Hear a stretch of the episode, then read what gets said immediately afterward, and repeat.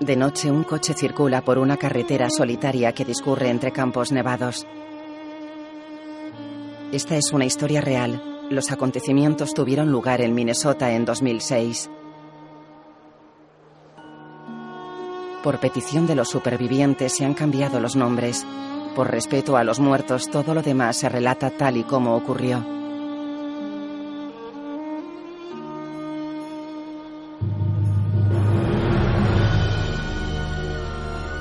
Una producción de Metro Goldwyn Mayer y Fox. Fargo. El conductor es un hombre de unos 40 años. Que lo hagan. Porque ella no se detendrá, ¿sabes? Cuanto antes. Ni siquiera lo he pensado. Espero que lo hagan hoy. Mientras duerme. Pero tengo miedo. Lorne apaga la radio. En el asiento del acompañante hay un maletín. Lorne mira por el retrovisor. Es moreno, de pelo corto, con flequillo y barba. Mira asustado a un ciervo que cruza la carretera. Él comienza con la bandera. El coche sale de la carretera y cae por un talud.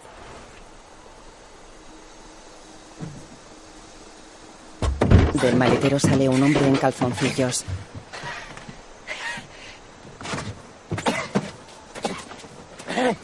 Corre por la nieve. Lorne observa cómo se aleja. Sale del coche.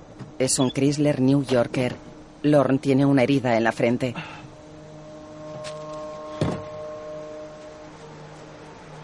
El hombre corre hacia unos árboles débilmente iluminados.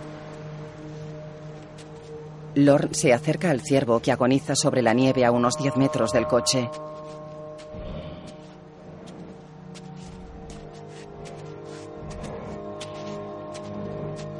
Lo mira fijamente. De día en un sótano una lavadora se agita mientras centrifuga. En una cocina un hombre está sentado a una mesa con la mirada perdida. Me ha vuelto a llamar Kitty por lo del cumpleaños de gordo. Me ha dicho que le llevemos estofado. Y Le he dicho que llevaríamos ensalada, pero Kitty quiere estofado. Ya ves. Se sienta. Cariño, ¿Qué decías, cielo? decía que hoy es el cumpleaños de gordo y que tu hermano nos espera a las cuatro con un estofado. Hoy suena diferente, ¿no crees? Como enfadada. Cuando lavo las toallas suena así. Ah. Toman sopa. Kitty se ha comprado una de esas europeas tan elegantes, de esas que lavan y secan en una sola máquina. ¿Puedes creerlo? Se habrán gastado una fortuna. Mm, Tu hermano puede permitírselo. Kitty dice que lo acaban de ascender y solo lleva allí un año. Y también se han comprado un sistema de sonido de esos modernos. Mm. Me casé con el Niger equivocado. Uh, se lo dije y nos hemos estado riendo. Es que la oficina está un poco parada. Ay, cariño. Siempre dices lo mismo. Parada. Lester la mira serio. Bueno, Se limpia con una servilleta. será mejor que vuelva al trabajo. Se levanta y se aleja. Ella fuerza una sonrisa. No ganas más porque no quieres. Kitty dice que Chas se lo dijo. Los comerciales ganáis lo que queréis. Tienes que esforzarte más, cariño. Sonríe, por amor de Dios. Ponte una corbata bonita.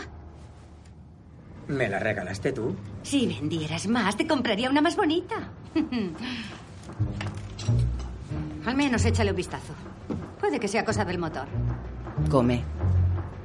Kitty dice que Chas siempre arregla las cosas de la casa. Dice que ayer desmontó la tostadora.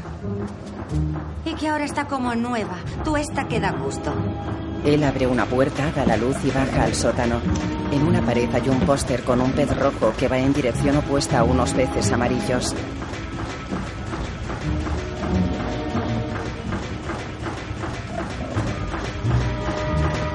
Mira extrañado la lavadora que se mueve mientras centrifuga. Al lado hay un cesto de ropa sobre una secadora.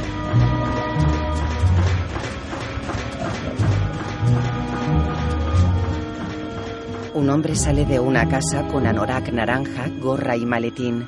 En algunos tramos de la calle hay más de un metro de nieve. En un pueblo nevado rodeado de bosques, una camioneta pasa por una calle en la que hay algunos comercios. Lester está en una oficina con un hombre y una mujer. Bueno, pues eh, como os decía, hay dos clases de póliza que podéis plantearos. Está la vitalicia y la vitalicia plus, que tiene los mismos beneficios que la vitalicia, pero con un buen pellizco extra. Solo queremos el seguro médico para Charlene. Porque vamos a tener un hijo muy pronto. ¿Sí?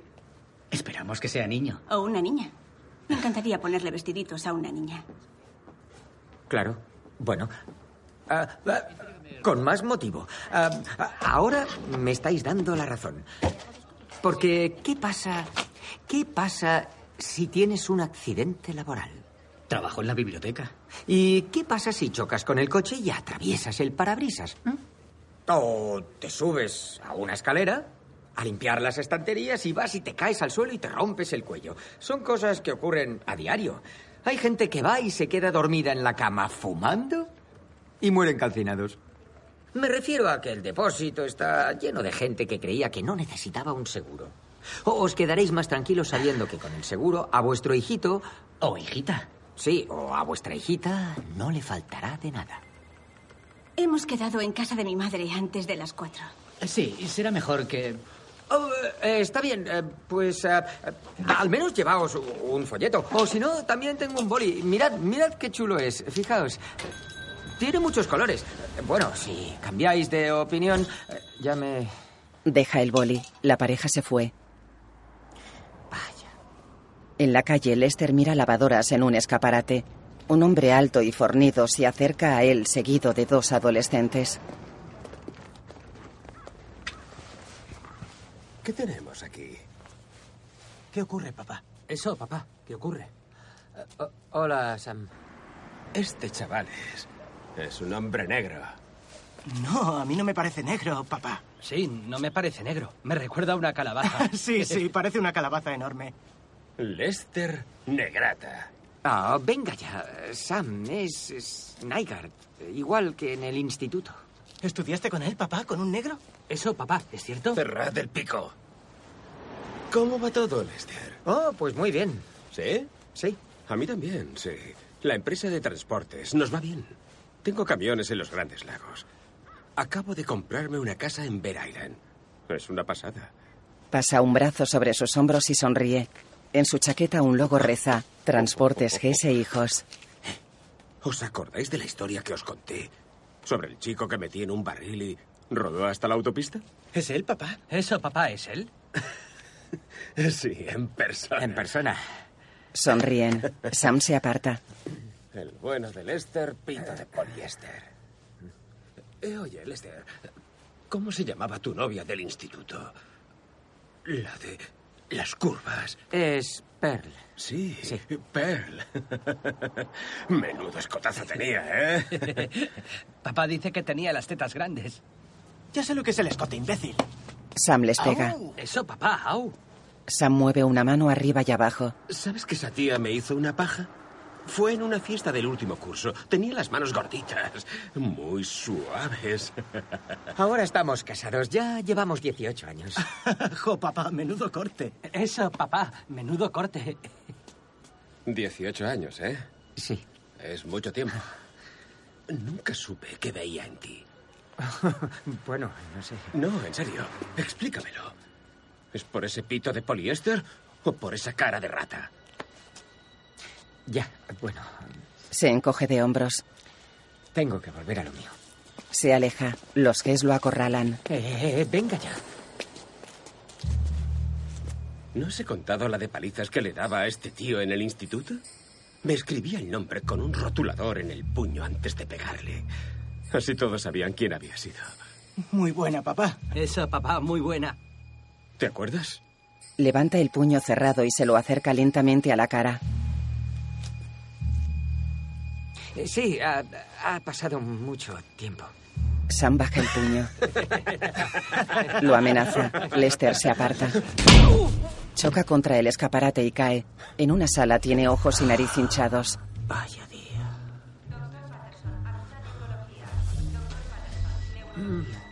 Lester se pone una bolsa de gel en la cara. Lord está sentado cerca de él.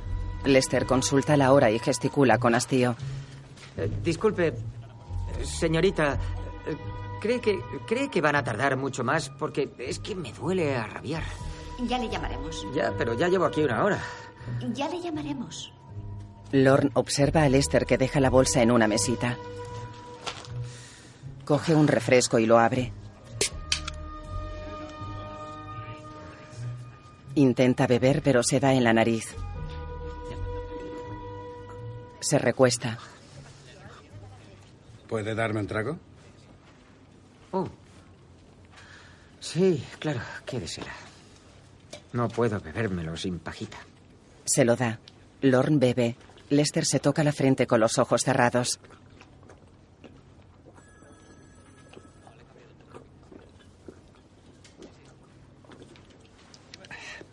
Lorne deja la lata en el suelo. Los pacientes de hemodiálisis deben recoger su documentación en el mostrador. Ah, gracias. Si tienen cualquier duda, hablen con la enfermera gerente. Lester gesticula restando importancia. ¿Qué le ha pasado en la nariz? Ah, pues... eh, Ha sido un malentendido. ¿Usted ha malentendido al otro tipo o él le ha malentendido a usted? Se miran. ¿Cómo dice? ¿Quién ha malentendido a quién? Ah, no, bueno, me refiero, la verdad, prefiero no darle mayor importancia. ¿Por qué? ¿Cómo dice? ¿Por qué no le da mayor importancia? Sobre todo si ha terminado en el hospital. Lester queda pensativo.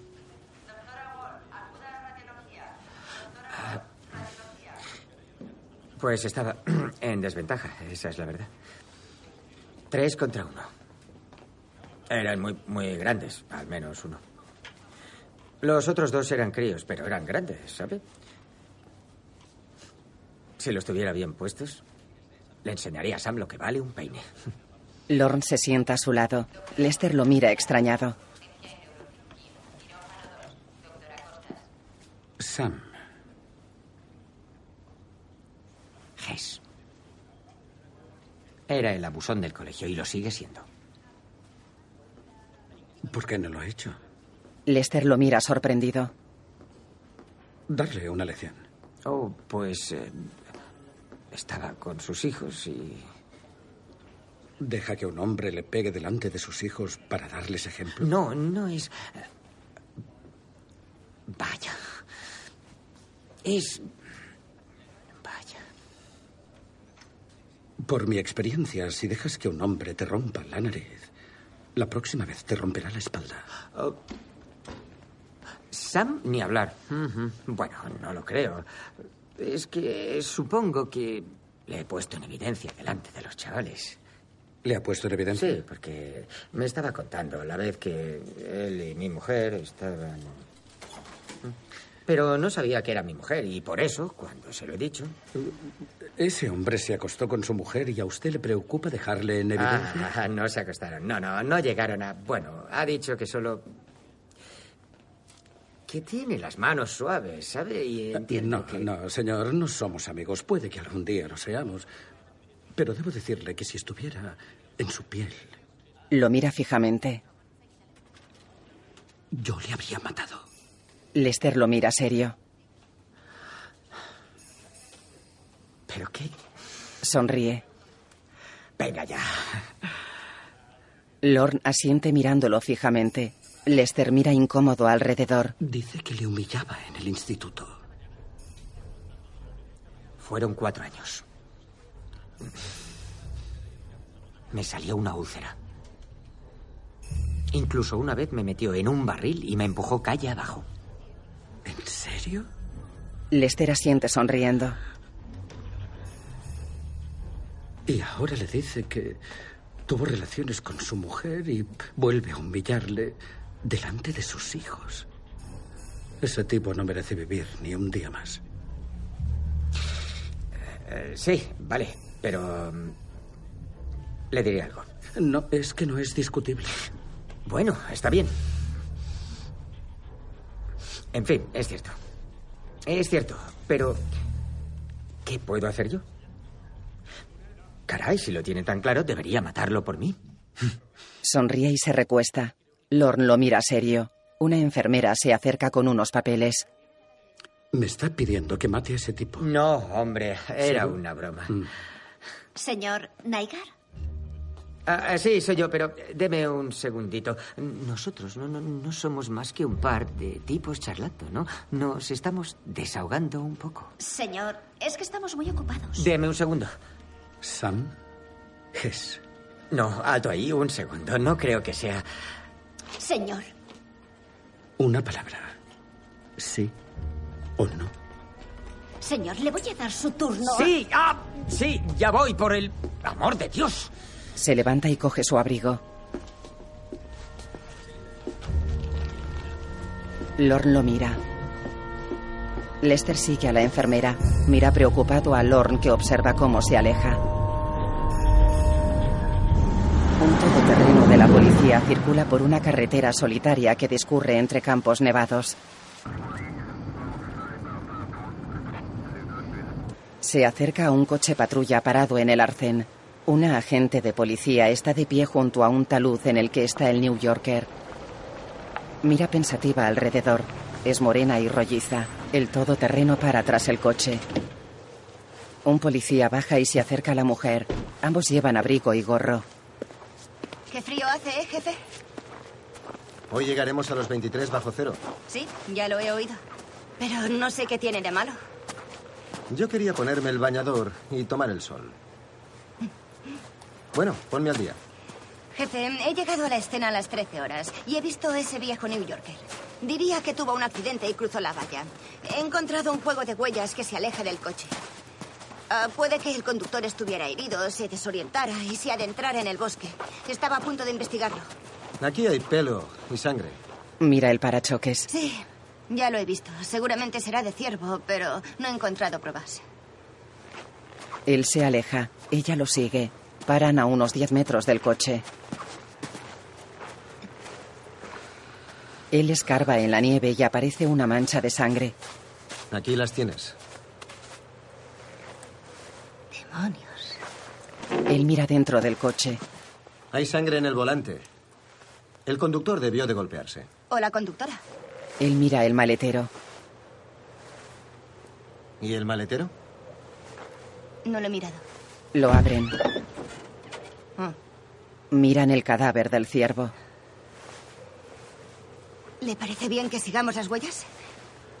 Desde luego. Caminan hacia el bosque que está a unos 200 metros de la carretera. Avanzan entre los árboles. ¿Qué tal está Aida? A punto de parir.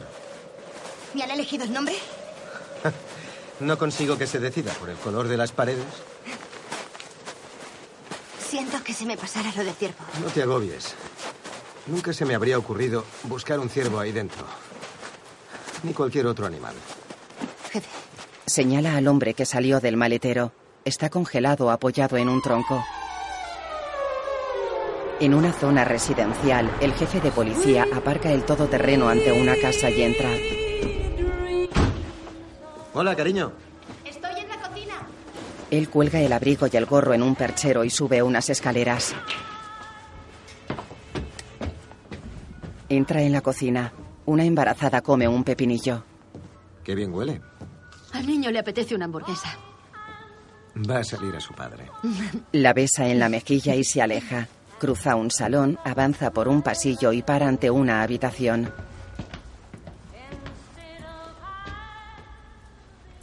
Dentro hay peluches, una cuna y cartulinas de colores pegadas en las paredes. Cenan en el salón. Molly ha encontrado un accidente en la 71. ¿Qué tal le va? ¿A Molly? ¿Mm? Como siempre. Siempre me ha caído bien. Sí, es fantástica. Total, que el conductor debió de salir del coche. Se perdió y ha muerto congelado. Madre mía. Sí. Lo curioso es que solo llevaba puestos los gallumbos. ¿En serio? Sí.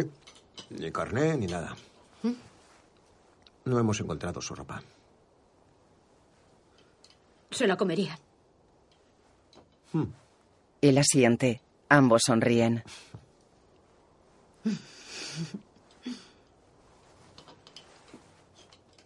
¿Te gustaría pintarla de azul? La habitación. Oh, sí. Mm. Primero se me ha ocurrido el azul, pero luego he cambiado de opinión. Me gusta el azul. Mejor el verde. Bueno, estoy listo para pintar cuando te decidas. Eres un buen hombre, Berzurman. Y mi hermana me decía que no me casara contigo. Come una hamburguesa. Tu hermana está loca. De día hay cajas de muñecas hinchables en un almacén que reza. Transportes G e hijos. Los hijos de Sam inflan una. La muñeca se desinfla. Llega Lorne. Papá ha dicho que nos turnemos. ¿Sí? Papá también ha dicho que tienes el cerebro de patata.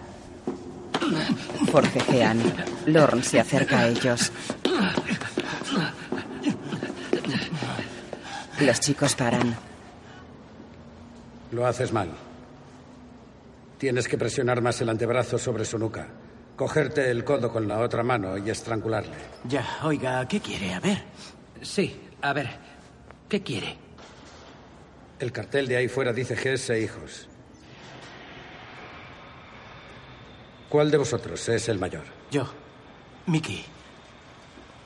Por eso estoy al mando cuando mi padre no está. No es cierto, mamá dice Mamá que- no tiene ni voz ni voto, nenaza. Bajan Sam y tres hombres. ¿En qué puedo ayudarle? ¿Es Sam Hess? ¿Quién pregunta? Lorne mira alrededor y mira sorprendido a Sam. Yo. Solo hay dos motivos para venir a mi taller. O quiere un transporte o conduce un camión, ¿eh? ¿Es camionero? Estaba hablando con los chavales. El jovencito es un poco lento. Mickey sonríe. ¿Qué ha dicho? He dicho que tiene un coeficiente bajo.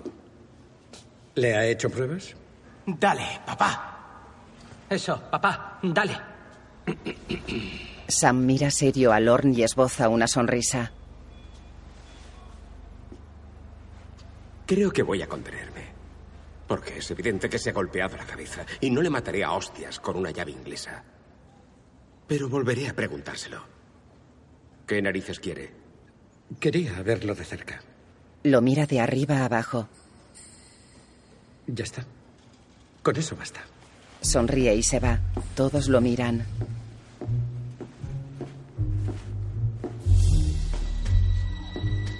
Ante una casa, Lester y Pearl bajan de un coche y van hacia la entrada. ¿Cómo te has tropezado con tu propio pie? Había hielo, me he resbalado, ¿vale? Debimos cancelarlo. Encima, no te quejes. Pulsa el timbre y sonríen. Ella sostiene una cazuela. Un chico abre y los mira serio. Hola, compañero. El chico cierra. Ellos se miran extrañados. Pearl llama de nuevo. Abre una mujer rubia. Hola. Pasad, ya se está preparando el jamón. Entran. En la cocina office, Chas manipula un trozo de jamón cocido. El martes fui con todo el departamento a Duluth. Pasamos la noche en el Marriott. Ay, siempre he querido dormir ahí. Oh, sí, es estupendo. Camas king size, vistas al lago, lo que quieras. Mi jefe me invitó a cenar. Los dos solos. Un entrecot como un guante de béisbol, dijo Chas. Tú sí que vas a llegar lejos. Le ha dado un aumento y un despacho con vistas. ¿Lo has oído, Lester? Un despacho con vistas. Es estupendo. Encima es tu hermano pequeño. Sí, eso ya lo sé. Vicepresidente de ventas del área occidental.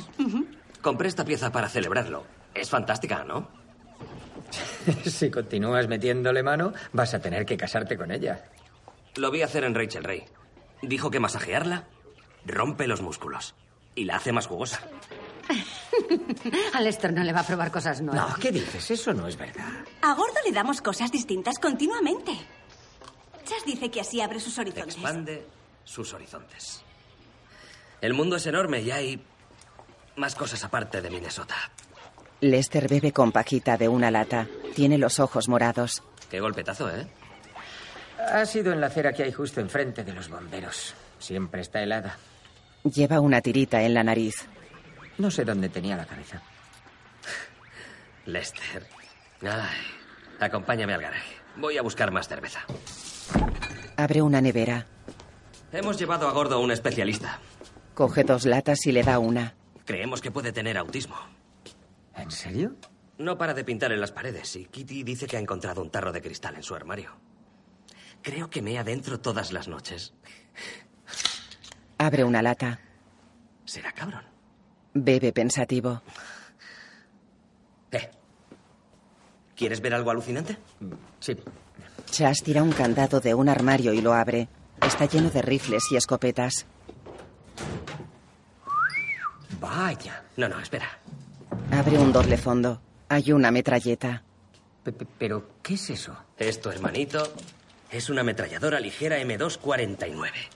Los entendidos la llaman el cerdito. ¿Tienes permiso de... ¿Puedes tener algo así? ¿Si es legal? Técnicamente no. Pero un amigo mío es proveedor de Camp Ripley. ¿Y qué caray? Soy estadounidense. Pago mis impuestos. ¿Quieres cogerla? Funciona con gas. Está refrigerada y dispara 725 balas por minuto. A ver. La coge, se le cae y se rompe. Oh, vaya. Deberías haberme dicho que pesaba. ¿Se puede arreglar? No, Lester. No se puede arreglar. Serás. Recoge. Eh, espera. Te la has cargado. La pone en una mesa. Eres un manazas de campeonato. Eh, oye. Desde que éramos niños. Y Kitty me ha dicho que estuvo hablando con Pearl. Y está harta. Tu mujer. Dice que últimamente estás muy raro. Que estás adormilado. Dice que te ha pillado en el lavabo con el cepillo de dientes en la mano mirando al vacío. Te salía espuma por la boca como un perro rabioso. Ah, venga ya, eso no tiene nada que ver con cómo me siento. Y para tu información, no había dormido nada bien. Por eso me pasó lo de la pasta de dientes, ¿no? Es para. ¿En serio te has resbalado y te has roto la nariz? Sí. Sí, sí. Ya te lo he dicho, frente a la estación de bomberos siempre sacan mangueras para lavar los camiones y lo dejan todo resbaladizo. Ah, mis compañeros de trabajo siempre me dicen que admiran a sus hermanos, a sus hermanos mayores. A veces le digo a la gente que has muerto. No sé, Lester, tienes 40 años. ¿Cuándo dejarás de ser un atontado? De noche, Lester y Pearl van en coche. Tu propio hermano. No hacía falta que le pegaras. No logro entenderlo. ¿Qué bicho te ha picado? Tu propio hermano. Lester conduce furioso. La imagen fundía negro. Inmobiliaria Randall. Soluciones, consultoría, seguros. De día en una oficina varias personas están al teléfono. Sí, es verdad. Sí, una más. Le aseguro que le va a encantar. Un hombre está en un despacho aparte. ¿Antes del 17? ¿Quiere que parezca un accidente? Pues piénselo y llámeme. Cuelga un teléfono y coge otro de los nueve que hay en una repisa. Randall, Soy yo. San Pablo, esperábamos noticias desde ayer. Lorne conduce. Me he entretenido. ¿Problemas? Con el coche. Ya está solucionado. ¿Pero cumplió con la misión? Por supuesto. ¿Y cuándo podrá llegar a Duluth? El nuevo cliente está ansioso por empezar. Pronto, he cogido un desvío. ¿Y la naturaleza de ese desvío? Lorne sigue a un hammer. Es personal. No me llevará más de un día o dos. El hammer para. Avisaré a Duluth. Muy bien. Aparca tras el hammer. Está sentado en la barra de un local de striptease. Junto al escenario, Sam está en una mesa con una joven. Vamos a pasarlo muy bien. Por supuesto. Lorne les observa. Sam y ella se van. Una joven baila sobre el escenario. En un almacén, la joven está de rodillas en una cama y Sam la penetra desde atrás. Sí. Ah, Alguien se acerca. Sí, grandullón. Mira inexpresiva al frente. Sí, sí. Ah, sigue así. Ah, Sam escupe sangre y cae sobre la joven con un cuchillo clavado en la nuca. Lord observa. Los Thurman duermen en una cama. Sí, sí. Bern despierta sobresaltado, enciende la luz y coge el teléfono. Diga. Aida lo abraza. Oh, Dios, ¿dónde? Sí. Ven a buscarme. Cuelga. Tienes que irte. Un homicidio. Mm. Molly vendrá a buscarme. Duérmete, cariño. Besa su mano. Te quiero. Yo también. Apaga la luz y se levanta. Ella duerme boca arriba. Ante su casa, Bern sube a un coche patrulla. Molly está al volante. Ah. Gracias. ¿Aida duerme? Sí. En el almacén, Bern se pone unos guantes junto al cadáver de Sam. ¿Qué pongo como causa de la muerte? Que se explica por sí sola. Molly escribe en una libreta. Un agente está cabizbajo. ¿Te encuentras bien, Bill? Oh, sí. Acabo de vomitar. ¿No habrás ido aquí dentro? Oh, no. He salido al aparcamiento. Mi mujer me ha hecho espagueti para cenar. Ha sido una pena echar la bota. Ahora estoy bien. Mientras no lo mire. En las paredes hay fotos de mujeres desnudas. Bern se acerca a Sam. Ah, oh, Dios. Le ladea la cabeza. Es Sam Hess. ¿El de la empresa de transportes? Sí, tiene dos críos más tontos que un zapato. Espere. ¿Hess no estaba en el sindicato de las afueras de Fargo? ¿El de tráfico de armas y demás? Eso dicen. Pero nunca se ha demostrado. Caray, entonces, ¿cree que el que le hayan liquidado puede ser obra del crimen organizado? No sé qué pensar. Hace media hora estaba calentito en la cama. Se va. Ella mira sonriente a Sam. Lorne entra en el motel de carretera Leroy. Un joven y una mujer están en recepción. ¿Cuántas veces voy a tener que decírtelo? No puedes quitar las sábanas de una cama y volver a ponerlas en otra. Es insalubrio. Si siempre las sacudo. Hay que ver. Tienes menos cabeza que una almeja tonta. Ve a quitar la nieve. El joven se va. Lorne se acerca al mostrador. Quiero una habitación. ¿Para usted solo? ¿Cómo dice? Que sí es para usted solo. ¿Y eso a usted qué le importa? La tarifa para dos es otra y si tiene mascotas, perro o gato son 10 dólares más. ¿Y si tengo peces? ¿Disculpe? ¿Los peces costarían 10 dólares? ¿Y si tuviera serpientes o cobayas? ¿Y si traigo bacterias? Señor, las bacterias no son mascotas. Depende. Señor, tal vez prefiera hospedarse en otro motel. Tengo curiosidad por su política. Me divierte analizar los establecimientos. Ella lo mira extrañada. Señor, ¿tiene mascota o no? no, viajo solo. Ella pone un papel sobre el mostrador. Fuera, el joven palea nieve del aparcamiento. Lord se acerca por detrás.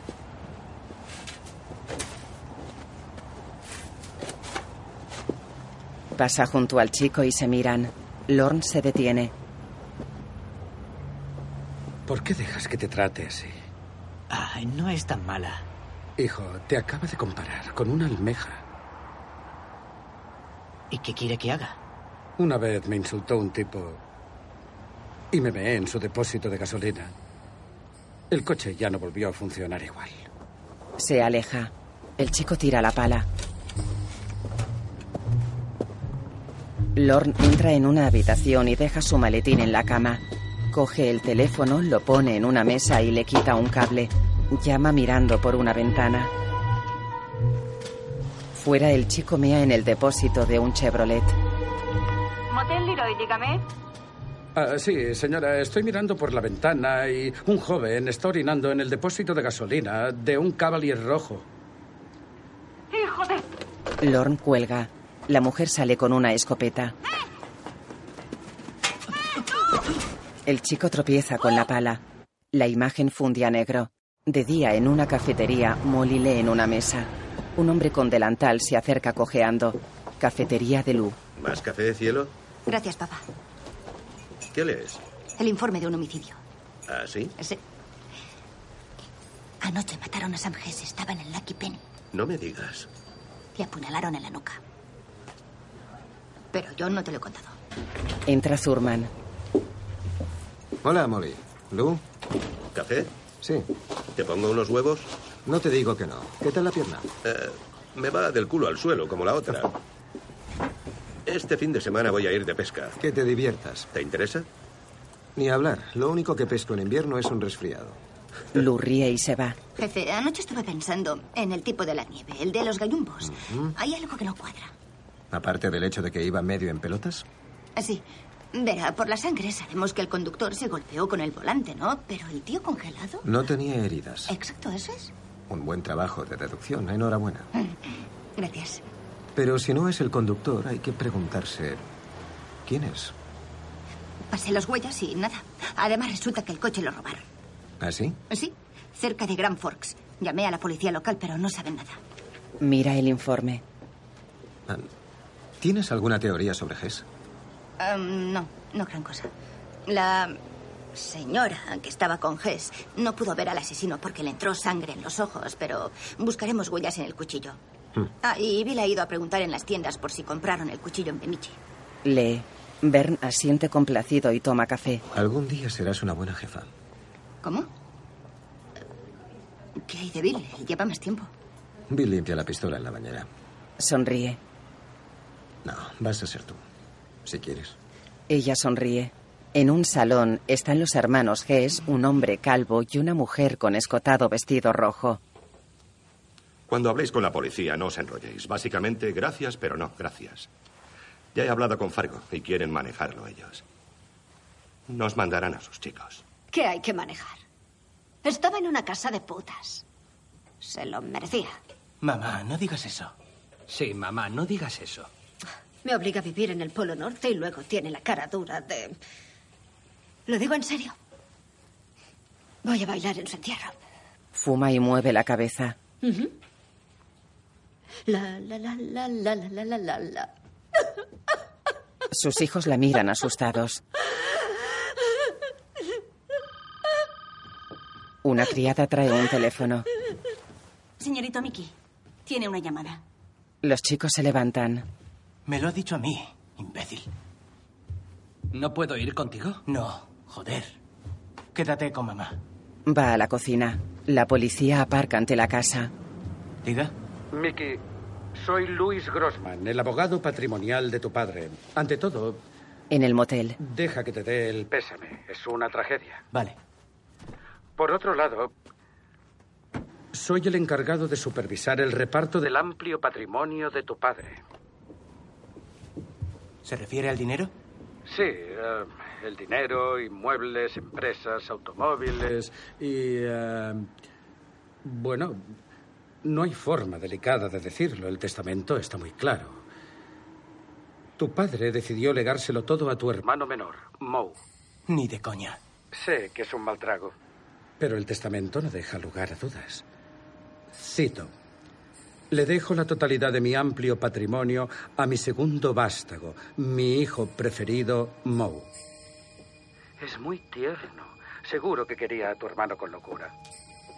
En fin, eso es todo. De nuevo te transmito mis condolencias. Si tienes alguna pregunta al respecto, no dudes en llamarme. Mickey cuelga. La policía está con su madre. Bueno, como le decía, señora Hess, llevamos a cabo una investigación, pero si puede contarnos algo sobre los negocios de su marido. Le agradecemos la visita, jefe, pero la señora Hess no conocía los negocios de Sam. En realidad está perpleja. Su marido era un pilar de la comunidad. No es para menos. Fue elegido empresario local del año en el 96 y en el 98. ¿Quién era? Sal conmigo. Sí, venga. También estamos desconcertados.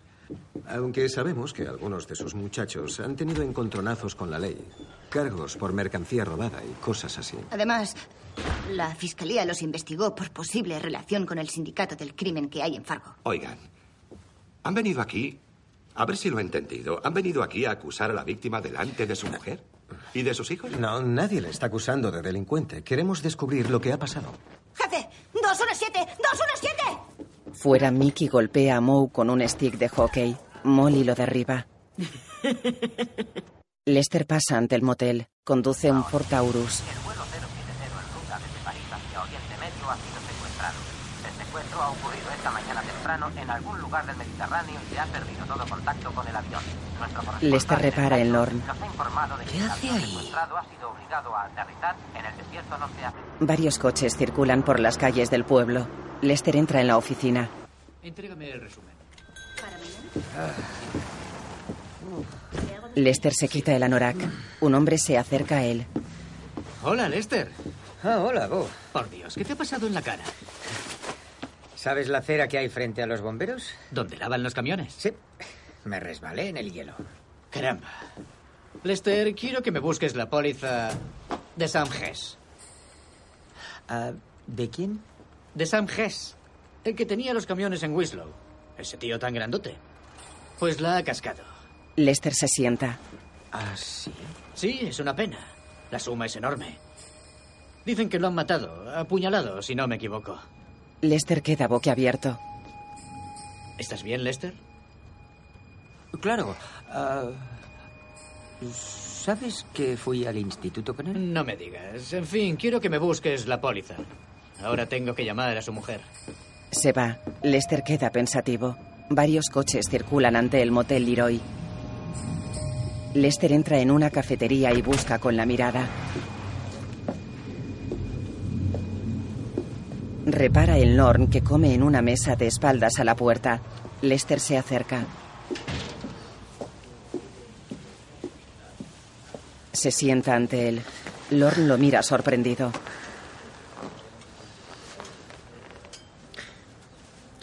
Ah, le ha... Vaya, ¿le ha matado usted? ¿A Sam? Madre mía. ¿Sam ha muerto? Lester lo mira extrañado. ¿Cómo se ha sentido? Pues no sé. Está claro que... que es una tragedia. Entonces, ¿por qué le ha matado? Oiga, no me fastidie. Yo nunca... En realidad sí lo hizo. ¿Recuerda? Sí o no. Pero no le dije que sí. Tampoco que no. No. Eso no. Venga ya. Está claro que en un juicio no... ¿Quién narices está hablando de juicios? Me refiero a que... A que... Dios. Tenía una esposa, ¿sabe? Y dos hijos. Lester le metió en un barril y luego le echó a rodar.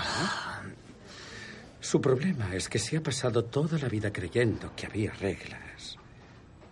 Y no las hay. Antes éramos gorilas. Solo teníamos lo que podíamos defender. La verdad es que hoy es más hombre de lo que era ayer. ¿A qué se refiere? La vida que nos ha tocado Lester es una marea roja. Nos obligan a tragar mierda. Día tras día. El jefe, la esposa, etc. Nos agota. Y si no les planta cara, creerán que aún es un simio. Que en el fondo no es más que eso. Y acabará desapareciendo. Lester queda pensativo. En el pueblo los tejados y las calles están cubiertos de nieve. En comisaría, el agente Bill se acerca al despacho de Bert Thurman. Le llaman, jefe.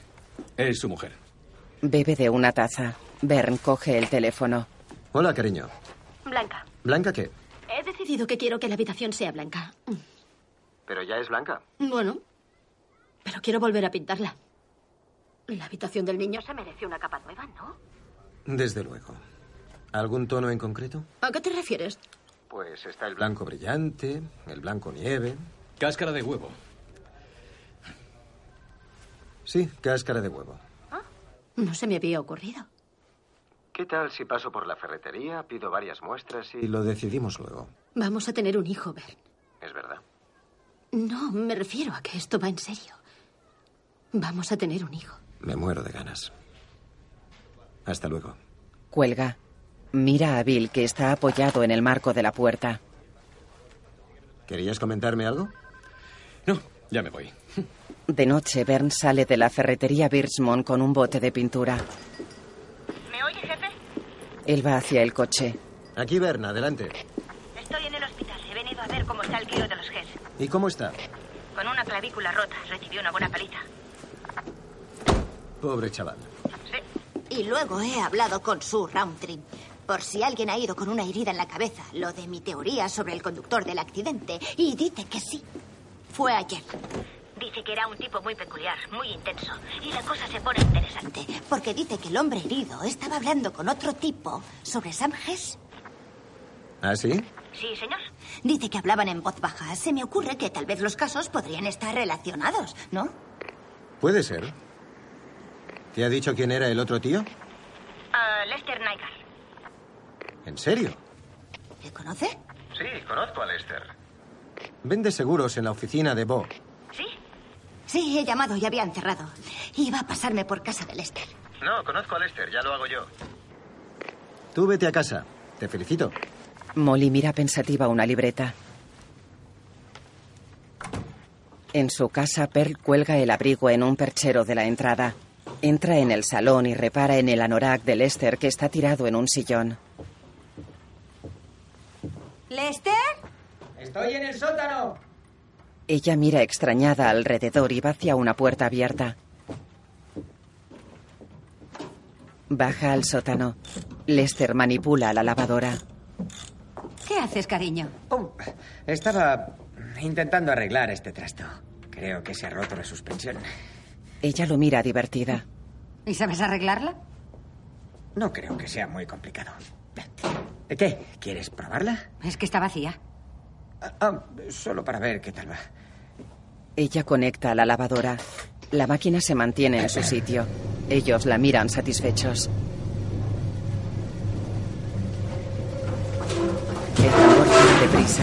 La lavadora tiembla. Fer mira enojada al externo. Fer intenta apagarla. Ella desconecta. Ella gesticula nerviosa. Sale humo de la lavadora. Te la has cargado. Te has cargado la lavadora. No, es. es por la. la, la marea, ¿sabes? Estaba intentando dar la cara y quería. ser un hombre. Ella sonríe. Pero no eres un hombre, Lester. No eres ni la mitad de un hombre. Sinceramente, no sé por qué narices me casé contigo. Mi madre me decía, no lo hagas, Per. Es la clase de chico que siempre sale perdiendo. Y ya sabes en qué se convierte luego. En fracasados. Retíralo, vamos. ¿O qué?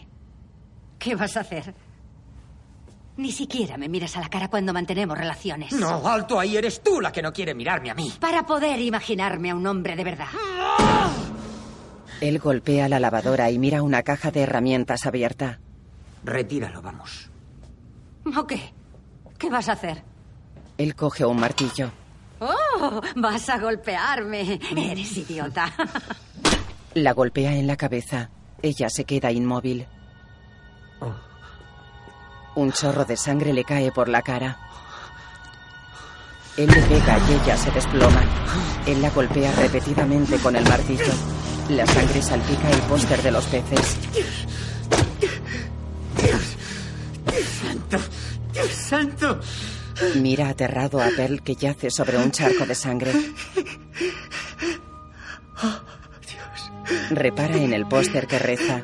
Y si tú tienes razón y ellos se equivocan. Se levanta y camina buscando con la mirada. Para y mira impaciente alrededor. Va hacia una mesa, deja el martillo y coge una bolsa de basura. Se quita la camisa, los zapatos y los pantalones. Lo mete todo en la bolsa. Cierra la bolsa, repara en el martillo. Dios. Limpia el martillo con un trapo y busca con la mirada. Va hacia la lavadora. Arriba mira un papel y llama por teléfono.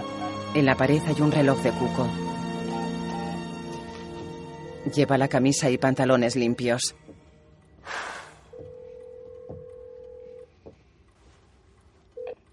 Ah, hola, oiga, soy yo. Tiene que ayudarme. He cometido un error. Motel Leroy, dígame. Oh, ah, hola. Eh, ¿Me pone con la habitación 23? Gesticula impaciente. Diga. Sí, sí, soy yo, Lester. Ah, es. eh, Bueno, mi esposa está. ¡Oh, Dios! Ah, creo que. Está en el sótano muerta y. ah, No sé, me ha entrado el pánico. No sé qué puñetas hacer. Lester se ha portado mal. Vaya. Sí. Cogí un martillo. Y... Oiga, puede venir. Vivo en la calle Willow Creek número 613. Por favor, por favor. Claro, Lester, voy para allá. Gracias. Gracias. Cuelga. Coge una escopeta que hay sobre un armario. Coge una caja de munición, la deja en una mesa y carga la escopeta.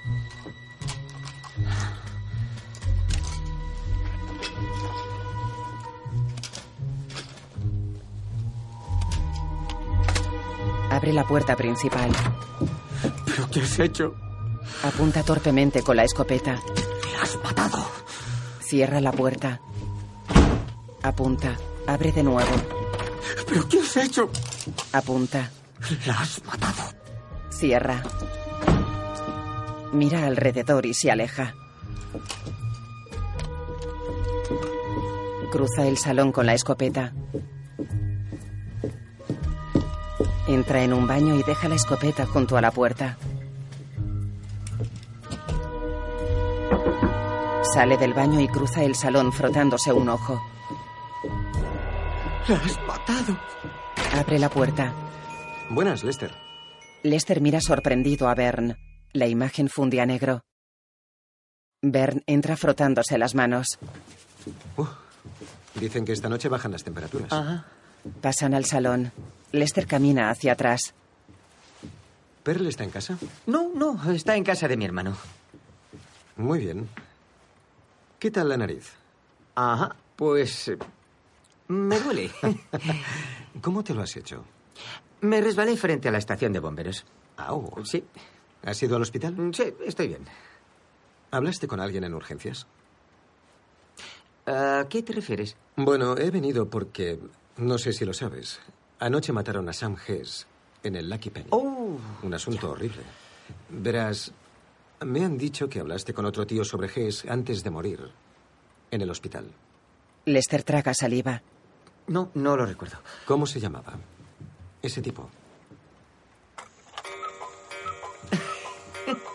Lester amenaza al reloj con un puño. ¿Estás bien, Lester? Te noto un poco, un poco nervioso. Sí, sí, perdona, es que... eh, Pearl debe de estar al caer y... Bern observa sangre en el suelo. Lester gesticula contrariado. Bern lo apunta. Lester, escúchame con atención. Quiero que te eches al suelo. Sí, pero... Lester, échate al Sí, suelo. Sí. No, espera, espera, no, no quiero que bajes. No, ahí abajo no hay. Eso no, yo no he hecho nada. No, no, acabo de llegar, acabo de llegar y ahí abajo no hay nada. No es. No, no he hecho nada, no he hecho nada, yo no he hecho nada. Acabo de llegar a casa, acabo de llegar a casa, Bern. Llega Lorne. Soy el jefe Thurman. Estoy en el 613 de Willow Creek. Solicito refuerzos en el 613 de Willow Creek. Lorne le dispara por detrás. Bern se desploma.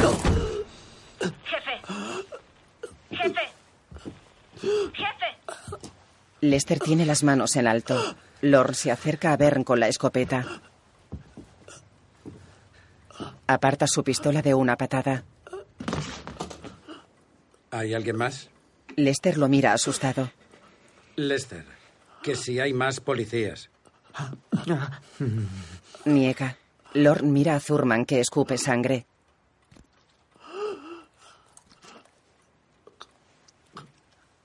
Bern queda inmóvil. Lorne lo mira serio. ¿Qué le has dicho? Mira a Lester. Nada. Me ha preguntado por Sam. ¿Tienes más cartuchos para este trasto? No. El sótano está ahí abajo. Lester asiente tembloroso. Lorne va hacia la puerta del sótano y deja la escopeta. Baja. Lester mira fijamente la escopeta. Saca munición de un bolsillo. Se mira una herida circular en la mano derecha. Se mueve asustado hacia una ventana. Un coche patrulla aparca ante la casa. Lester va hacia el sótano. La policía. Está aquí la policía. ¿Qué vamos a hacer? Desde las escaleras mira boquiabierto. Lord no está. Fuera, Molly mira por una ventana. Repara en Bern tumbado en medio del salón. Llama por radio.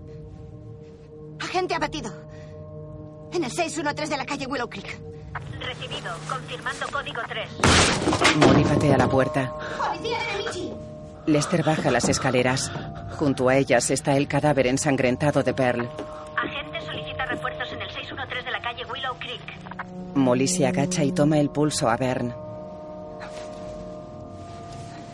Se levanta y avanza pistola en mano. Lester sigue en el sótano. ¡Policía de Benichi! ¡Si hay alguien ahí abajo! ¡Salga con las manos en alto! Avanza por la casa. Lester mira agobiado alrededor. Repara en el póster de los peces y lo mira fijamente. Sonríe. Corre hacia la pared. Se golpea la cabeza y se desploma. Molly va despacio hacia el sótano. Para junto a la puerta y se asoma rápido. Mira hacia atrás. Cruza la puerta, pistola en mano. Abajo, Lester está tumbado junto a Pearl. Molly baja las escaleras. Se agacha junto a Pearl y le toma el pulso.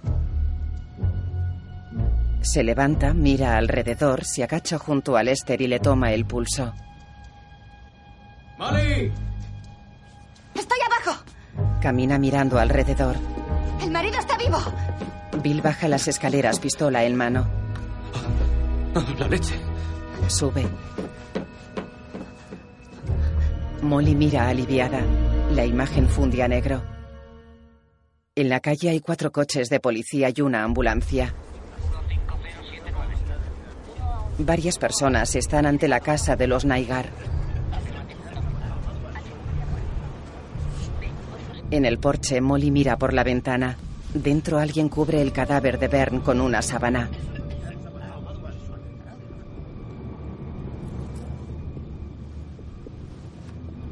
Ella baja las escaleras de la entrada y cruza un cordón policial.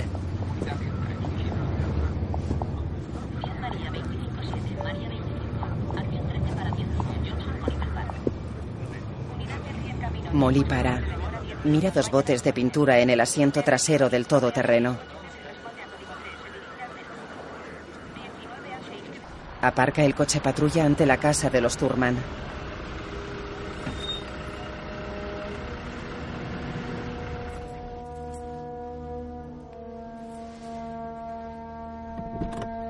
Abre la puerta, coge los botes de pintura y baja del coche. Va hacia la casa. Sale Aida poniéndose un anorak. Para y mira a Molly.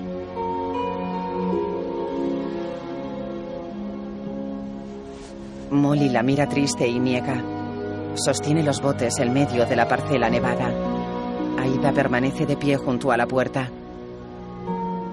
Duluth, Minnesota. En una esquina de una calle nevada, un coche patrulla está parado con las luces y el motor encendidos. Dentro, un agente bebe un refresco. Papá, contesta, papá. Cambio.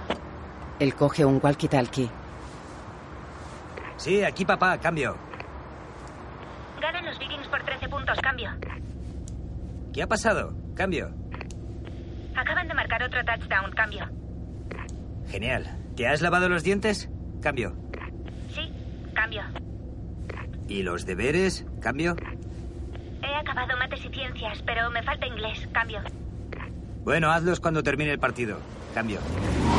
Pasa un corte a un ramo. El policía enciende las luces de emergencia y bebe. Sigue al coche.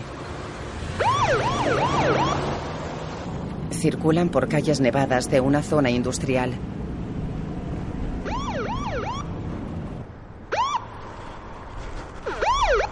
El Ford para en una calle bien iluminada. El coche patrulla para tras él. El policía enciende la luz, coge una carpeta y mira la matrícula del Ford. Escribe. Deja la carpeta y se pone un gorro de lana. Baja del coche con una linterna encendida.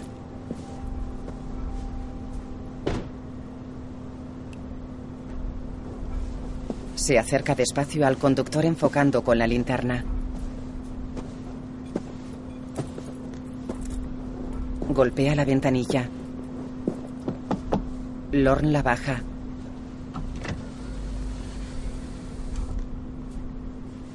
Buenas noches, agente. Buenas noches. Carné y papeles, por favor. Podríamos hacerlo así. Usted me pide los papeles, yo le digo que el coche es prestado y a ver qué pasa a partir de ahí. Es una opción. O podría subirse a su coche y largarse. El agente sonríe. ¿Por qué iba a largarme? Hay caminos que es mejor no recorrer. Porque antes en los mapas ponía ahí dentro hay dragones y ahora ya no. El agente lo mira serio. Pero eso no significa que no haya dragones. Papá, adelante, cambio. El agente mira el coche patrulla y mira a Lorn. Salga del coche, por favor. ¿Cuántos años tiene su hija? El agente retrocede. Le he dicho que salga del coche. Papá, adelante, cambio. Deje que le diga lo que pasará. Agente Grimley. Voy a subir la ventanilla y luego me largaré. Y usted volverá a casa con su hija y de aquí a unos años podrá mirarle a la cara y saber que sigue con vida porque cierto día eligió no tomar cierto camino y prefirió quedarse en la luz y no adentrarse en la oscuridad. Grimly lo mira confuso. ¿Lo ha entendido? Señor. Voy a subir la ventanilla. Lo hace y mira fijamente al policía a través del vidrio. Se va. Grimly permanece en pie en medio de la calzada. Baja pensativo la linterna.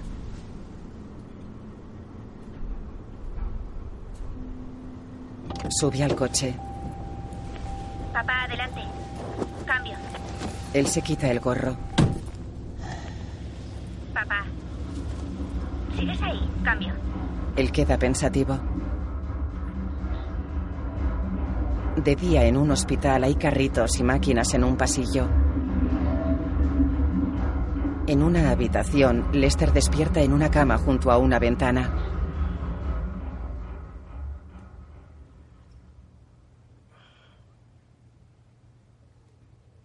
Paladea.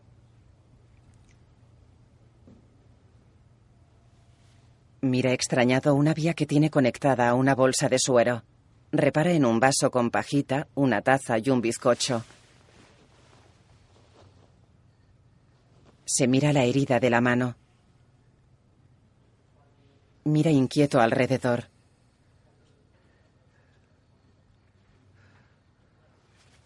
En una llanura helada, Lou y Molly sacan cosas del maletero de un sierra.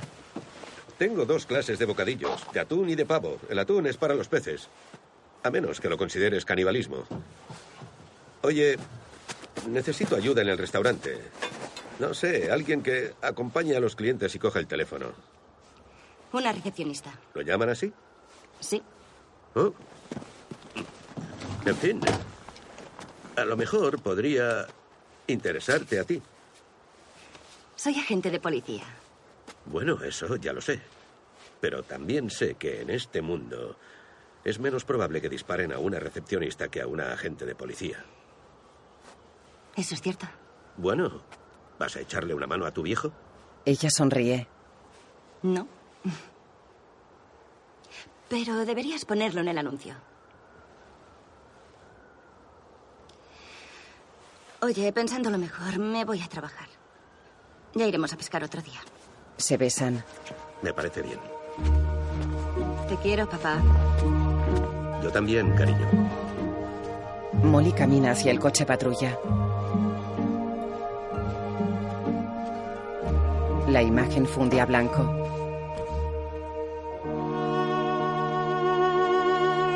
Dirigida por Adam Bernstein. Creada por Noah Hawley. Billy Bob Thornton. Alison Tolman. Colin Hanks. Martin Freeman. Bob Odenkirk. Keith Carradine. Kate Walsh. Josh Close. Joey King. Brian Markinson. Tom Musgrave. Julian Henry, Rachel Blanchard, productores ejecutivos Ethan y Joel Cohen, fotografía Matthew Lloyd, música Jeff Russo, basada en la película Fargo.